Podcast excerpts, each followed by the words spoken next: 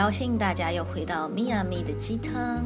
大家等这个第二集有没有等很久了？之前一直卡在 Apple Podcast 的上架，所以一直拖延拖延拖延，到后面呢要做这个催眠报告，所以呢，呃，因为一直在呃跟帮个案催眠，所以拖了很多时间。那刚好这个期间呢，呃，我在拍我的 YouTube 频道塔罗占卜的部分，有许多的人在问我关于塔罗牌和催眠分别可以到达什么样的程度，那分别他们的差别是什么呢？这部分我刚好也蛮想跟大家做个解释，因为我在做催眠个案的时候有发现到，蛮多人对于催眠有一些误解。可能是早年在看一些电视的呃表演节目，然后呢都是在表演什么去台上，然后催眠用那个摆灵摆当摆着摆着，他就昏睡过去了，好像给他下任何指令都可以操控这个人的意识。但事实上那叫舞台催眠哦。现在我们在口中讲的这种疗愈催眠，并不是这种东西。所以大家不用对于听到催眠感到恐慌，而那也不是催眠真正的本意和真谛。所以我今天这一集想要跟大家说什么叫催眠。那刚好因为我是个塔罗占卜师，我想要就塔罗跟催眠这两者的差别是什么？因为有的人可能不知道他的问题到底是要找我算塔罗占卜呢，还是要透过催眠疗愈哦。所以我今天刚好这边统一来跟大家说。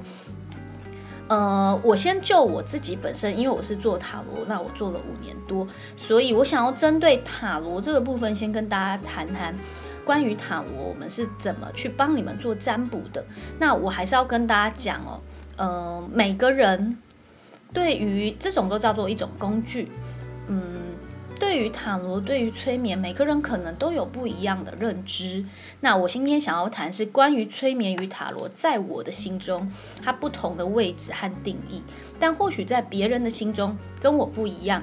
所以这边我还是要跟大家说，呃，不要去。过度去检视说，呃，太过讲或什么学术学理啊，而不是这么说的。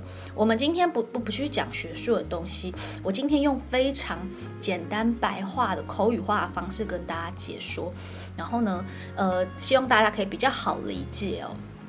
好，这是在我心中的啦认知哦。每个人当然都有不一样的观点和看法，毕竟我们的视角不同。自然会有不一样的理解，所以今天谈的这完全就是完全是在我心中的不同。那我希望是用我的口吻让大家去理解我要讲的东西。OK，好，那我们第一段的部分呢是关于塔罗，毕竟我是塔罗占卜师嘛，所以我先来谈谈塔罗。呃，塔罗呢，据我一开始接触，我对它的一个认知，在我心中，我觉得它是在连接一种集体潜意识。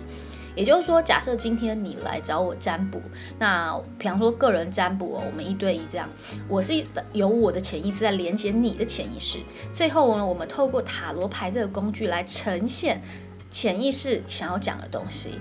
那为什么它可以拿来预测未来呢？因为呢，呃，潜意识我们常常最常讲的一句话叫做意念。创造实相，也就是说，你的很多的所谓的未来是由你的潜意识行为去创造出来这样的结果，所以它可以预测。但是大家一定时常会听到塔罗占卜师说的一句话：决定权还是在你手上。所以呢，牌卡。只能呈现的是由现在开始没有任何思想上改变，没有任何外在条件上的改变，会有可能事件走向，但是结果还是可能被变化的哦。所以呢，呃，这个就是常常为什么我们说塔罗适合看短期的原因了。毕竟长期的变化性、未知因素太广太多了，不可控的原因很多。好，那我们今天就来谈谈哦，塔罗。关于塔罗，我们都知道它现在在叫做连接你的集体潜意识嘛。那所谓的连接你的潜意识，也就是我们是用由塔罗师的口吻和视角，我们看了塔罗牌之后来解读这个牌卡的意思。也就是说，今天我们是以第三人称的方式来让当事人，也就是可能你来找我占卜，我是用我的方式来解读这个牌卡，来让你理解。这个牌卡想对你说什么东西？那虽然这是你的潜意识，但是是由我的口中讲出来。也就是说，如果我今天讲出来，我用我的方式，可能你听了会有你自己的解读方解读方式，我们可能会有认知上的落差，对不对？呃，毕竟不可能哦。我们同样讲一句话，今天在班上，每个人吸收程度都不一样哦。也就是说呢，这个第三人称的方式来让当事人去理解那事件可能的走向和，如果你今天是算呃感情，有可能会有两个人嘛，哦，你或者是你喜欢和你喜欢的人，所以我们也会看双方心理及潜意识的解读。但是呢，塔罗师的解读方式、解牌的技巧。以及呢，当事人的执念的强弱。什么叫当事人的执念强弱呢？就是比方说你来找我占卜，然后你想要算你跟某个人的复合机会，结果呢，我从牌卡上来看到，呃，对方其实已经心不在此了。那当事人也许没有办法接受这样的一个解牌，他的执念会很强。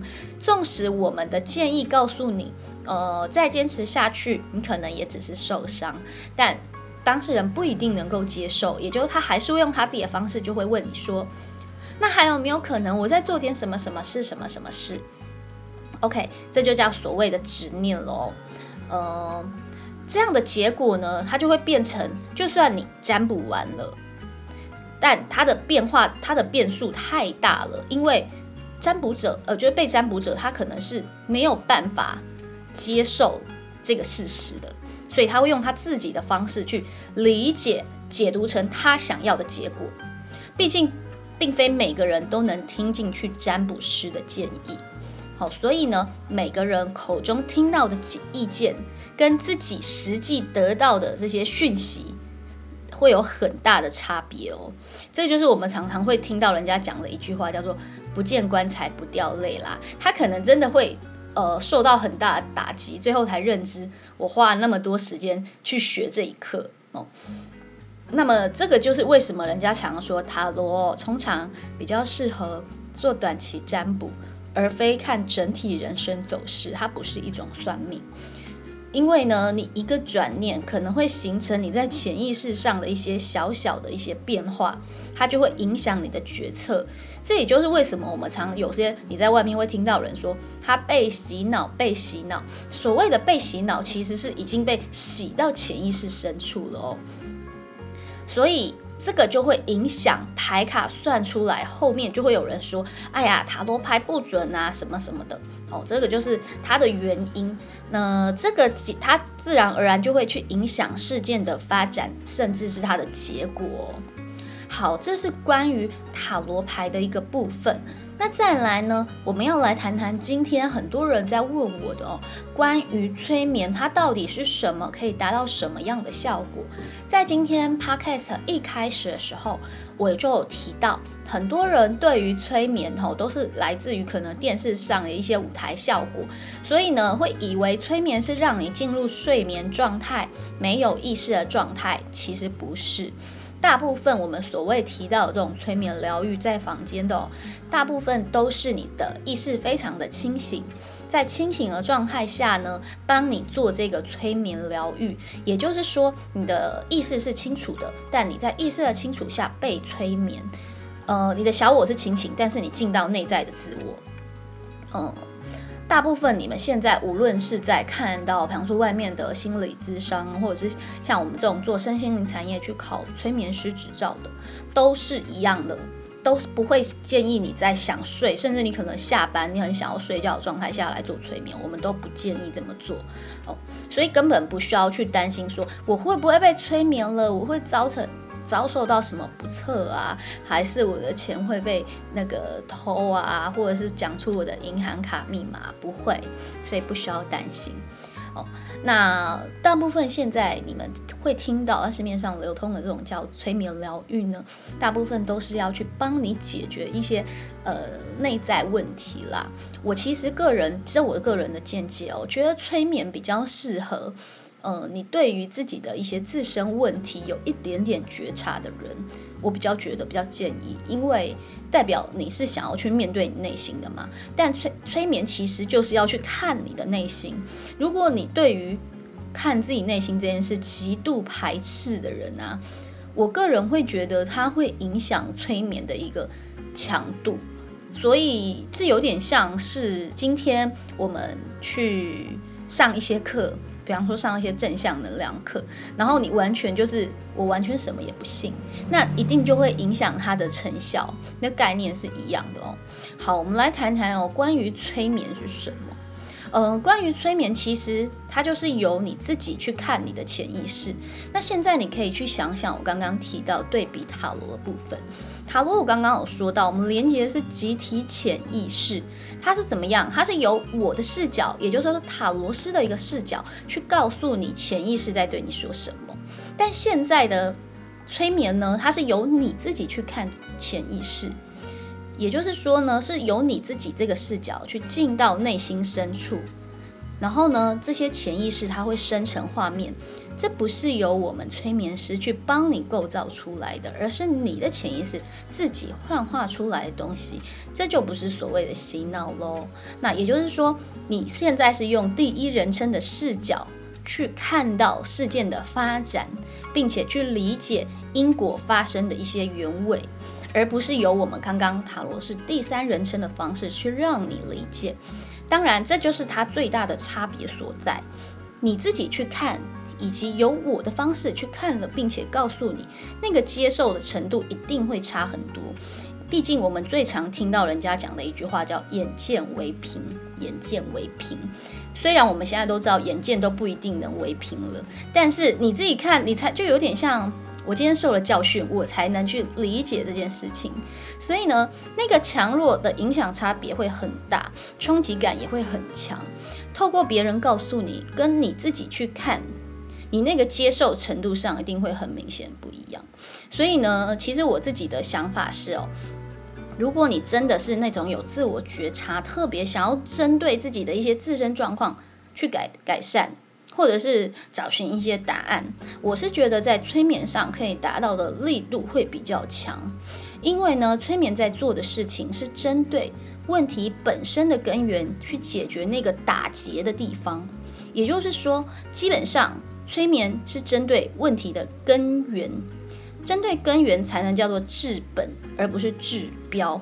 哦，我自己是认为催眠哦，它一定是适合那种，呃，也许你是长期处理不了某种情形，你甚至也知道那是自己的课题，但你不知道该怎么办，你也不知道为什么会变这样。那我就觉得从催眠上会得到蛮强的一个影响效果。